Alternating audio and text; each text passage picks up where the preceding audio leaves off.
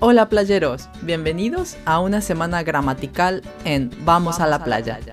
Esta vez les toca el turno a un tema muy pedido por mis alumnos. André, ¿cuándo uso le, lo, las, se?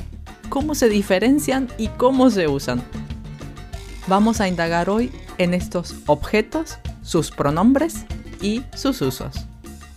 Empecemos definiendo qué son los objetos directos e indirectos. El objeto directo es aquello sobre lo que recae la acción del verbo de forma directa y puede referirse a un objeto o persona. La mejor forma de identificarlo es preguntarle al verbo ¿qué? Les pongo un ejemplo para verlo mejor.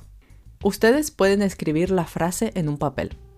Tomo un café por las mañanas. Si yo pregunto ¿qué tomo? La respuesta es café. Por lo tanto, café es el objeto directo de la frase. La acción de tomar cae directamente sobre el café. Otro ejemplo, pero ahora con persona.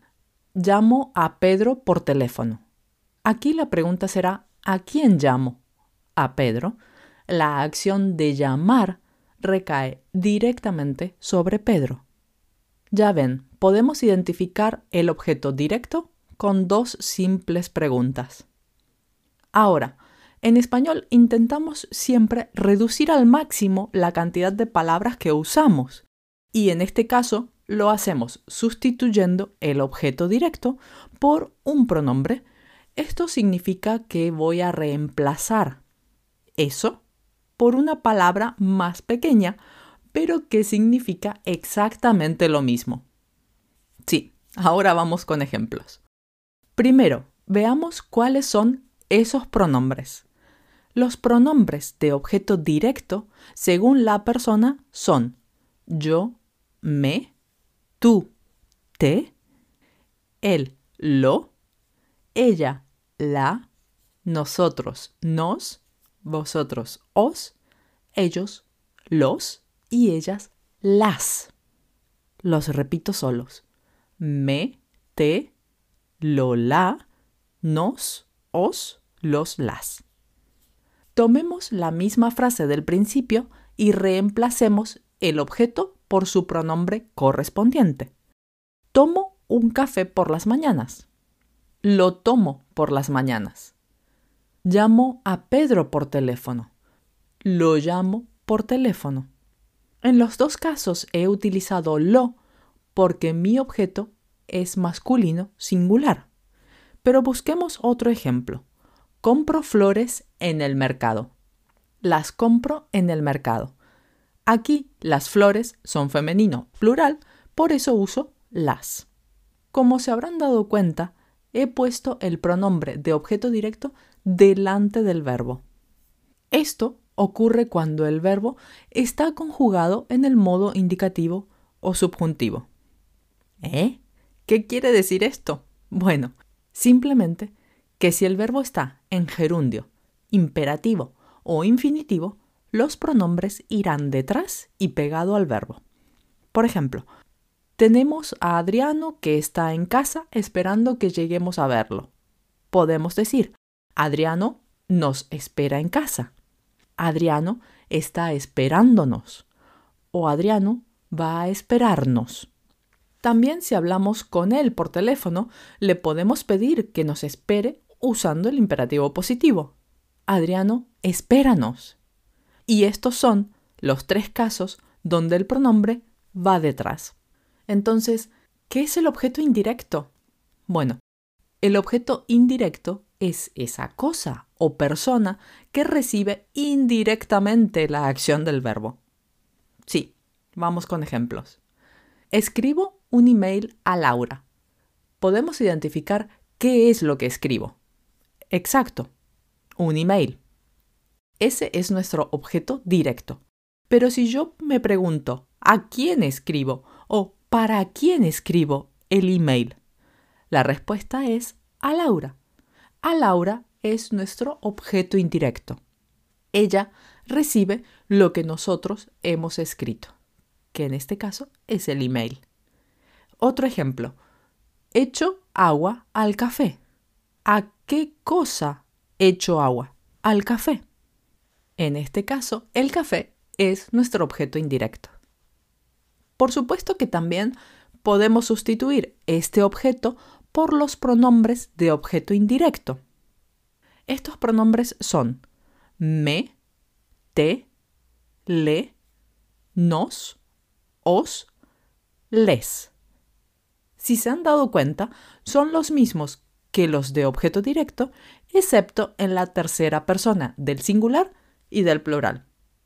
Reemplacemos las frases anteriores y recuerden que como en el objeto directo, pondremos el pronombre delante del verbo. Escribo un email a Laura. Le escribo un email. Echo agua al café. Le echo agua. Busquemos una frase con objeto indirecto en plural. Mando flores a mis tíos. A mis tíos es el objeto indirecto, por lo tanto diré les mando flores. Compra regalos para sus hijas. Les compra regalos.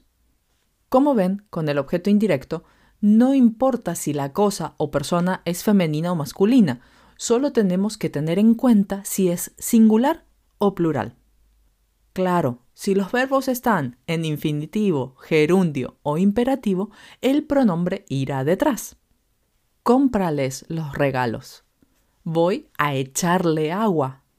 Estoy escribiéndole un email. Suplantar el objeto directo e indirecto por los pronombres es algo que podemos hacer y se prefiere cuando los objetos ya son conocidos.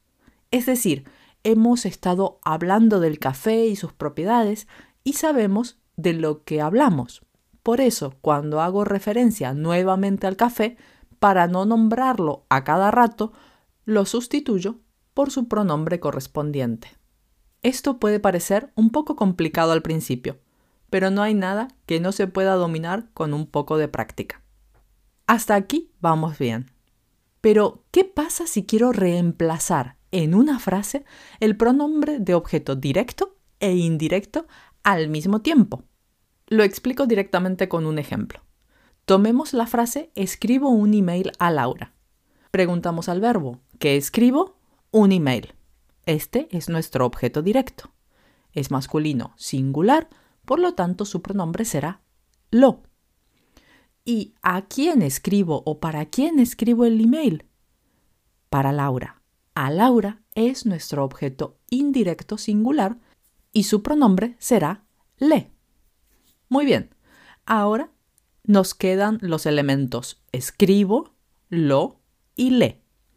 Dijimos que ponemos los pronombres delante del verbo.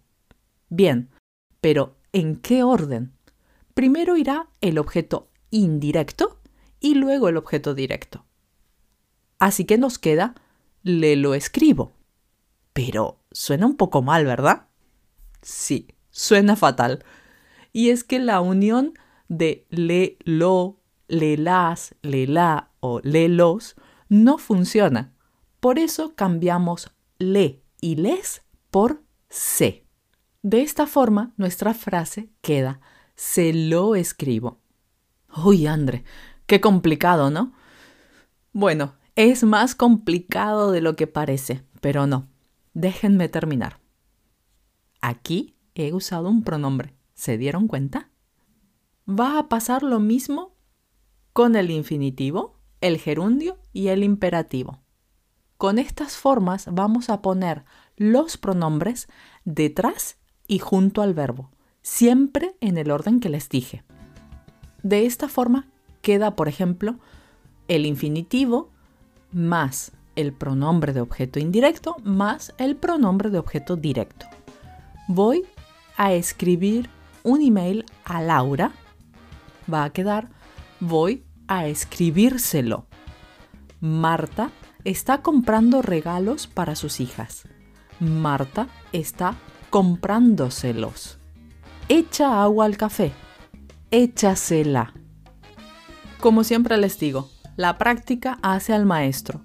Por eso les dejo la transcripción de este episodio, muchos ejercicios y un super PDF con la teoría del objeto directo e indirecto en mi canal de Patreon. Se pueden hacer suscriptores a través de nuestra web www.espanolvamosalaplaya.com en el apartado de podcast abajo. Yo los espero con mucha ilusión la próxima semana con una entrevista súper interesante y un nuevo acento. Que tengan una linda semana, les mando un fuerte abrazo y adiós.